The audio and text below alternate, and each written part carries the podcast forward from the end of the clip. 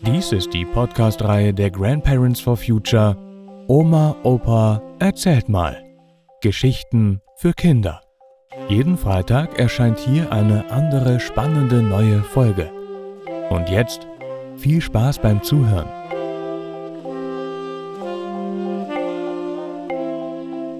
Bonjour, Colmar. Oder Die schönen Tage meiner Kindheit.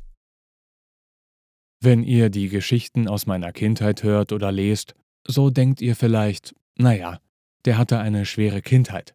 Aber so war es nicht immer und nicht in jeder Situation. In meinem alten Kinderfotoalbum gibt es ein Foto, wo ich richtig herzlich lache.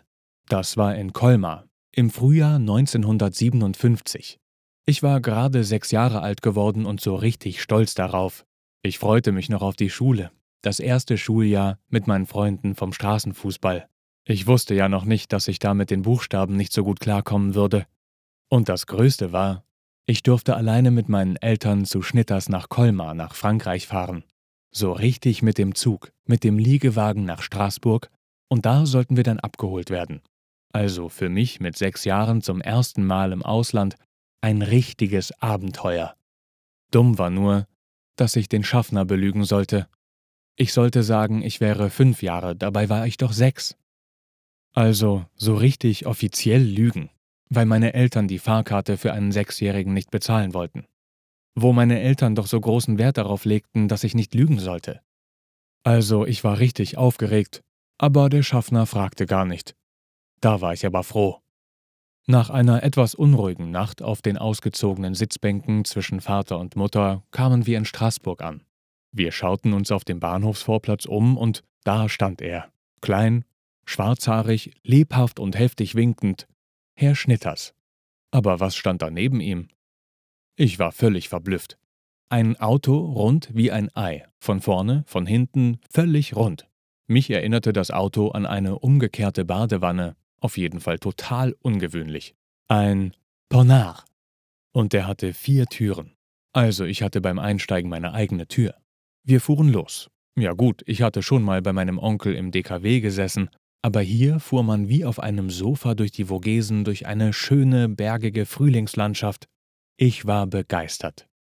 Bei Schnitters angekommen bekam ich ein eigenes Zimmer, da beide Töchter in Paris studierten. Das war toll, zu Hause hatte ich das nicht. Schön war auch, dass die Eltern Schnitter Deutsch und Französisch sprachen. So konnte ich auch so nebenbei ein paar Brocken Französisch lernen. Bonjour. Guten Tag. Bonne nuit. Gute Nacht. Merci. Danke. S'il vous plaît. Bitte sehr. Also, ich hatte das Gefühl, dass ich schnell etwas lernte und anerkannt wurde. Gerade von der Tochter von Schnitters, die mich wohl mochte. Und der Tick von meinem Vater, überall Kirchen zu besuchen, hielt sich hier auch in Grenzen. Wir besuchten den Isenheimer Altar. Ja, das kannte ich, das Leben und Sterben Christi. Aber die Auferstehung, die hatte es mir angetan. Der Christus mit dem gelbgrünen Strahlenkranz, das sah aus wie in den Weltraumheftchen, die mein Bruder hatte. Am besten war das Frühstück. Da wurde Kaffee gekocht, wie in einem Labor. Auf der einen Seite ein Glaskolben mit Wasser, das erhitzt wurde. Dann ein Glasrohr, durch das das kochende Wasser lief, und auf der anderen Seite ein Glaskolben mit einem Kaffeefilter. Das konnte ich mir immer wieder ansehen. Das Wasser kochte, stieg auf durch das Glasrohr und floss auf der anderen Seite auf den Filter in den anderen Kolben als Kaffee. Am nächsten Tag ging es nach Ronchamp. Na gut, dachte ich, wieder eine Kirche und dazu noch ein Wallfahrtsort.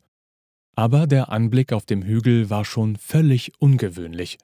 Der Kirchturm wie ein halbierter weißer Zylinder, die Kirche selbst war in der Form eines verbogenen Dreiecks die Kirchenwände in weiß, völlig unterschiedlich dick mit ganz vielen kleinen und großen rechteckigen Fenstern und darauf ein schwarzes Dach, das wie eine Welle oder ein Flügel darüber schwebte. Das war schon total durcheinander und sah echt gut aus. Mein Vater dozierte dann wieder, das ist von Le Corbusier, einem großen Architekten, eine Ikone, also ein Heiligbild der Moderne. Da hatte er mal recht. Die Kirche sah echt spannend aus. Nach einer Woche ging es zurück nach Münster. Schade, Aber was habe ich von meiner ersten Auslandsreise mitgenommen? Wenn Eltern mal Zeit für einen haben, ist das schön. Die Franzosen machen sehr kreative Autos und Maschinen und haben tolle Architekten. Und vor allem, es ist schön, mit Franzosen befreundet zu sein.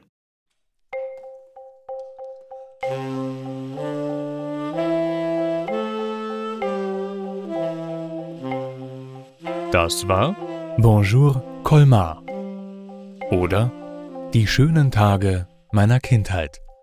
Gelesen von Matti Swieg. Vielen Dank fürs Zuhören und bis nächsten Freitag.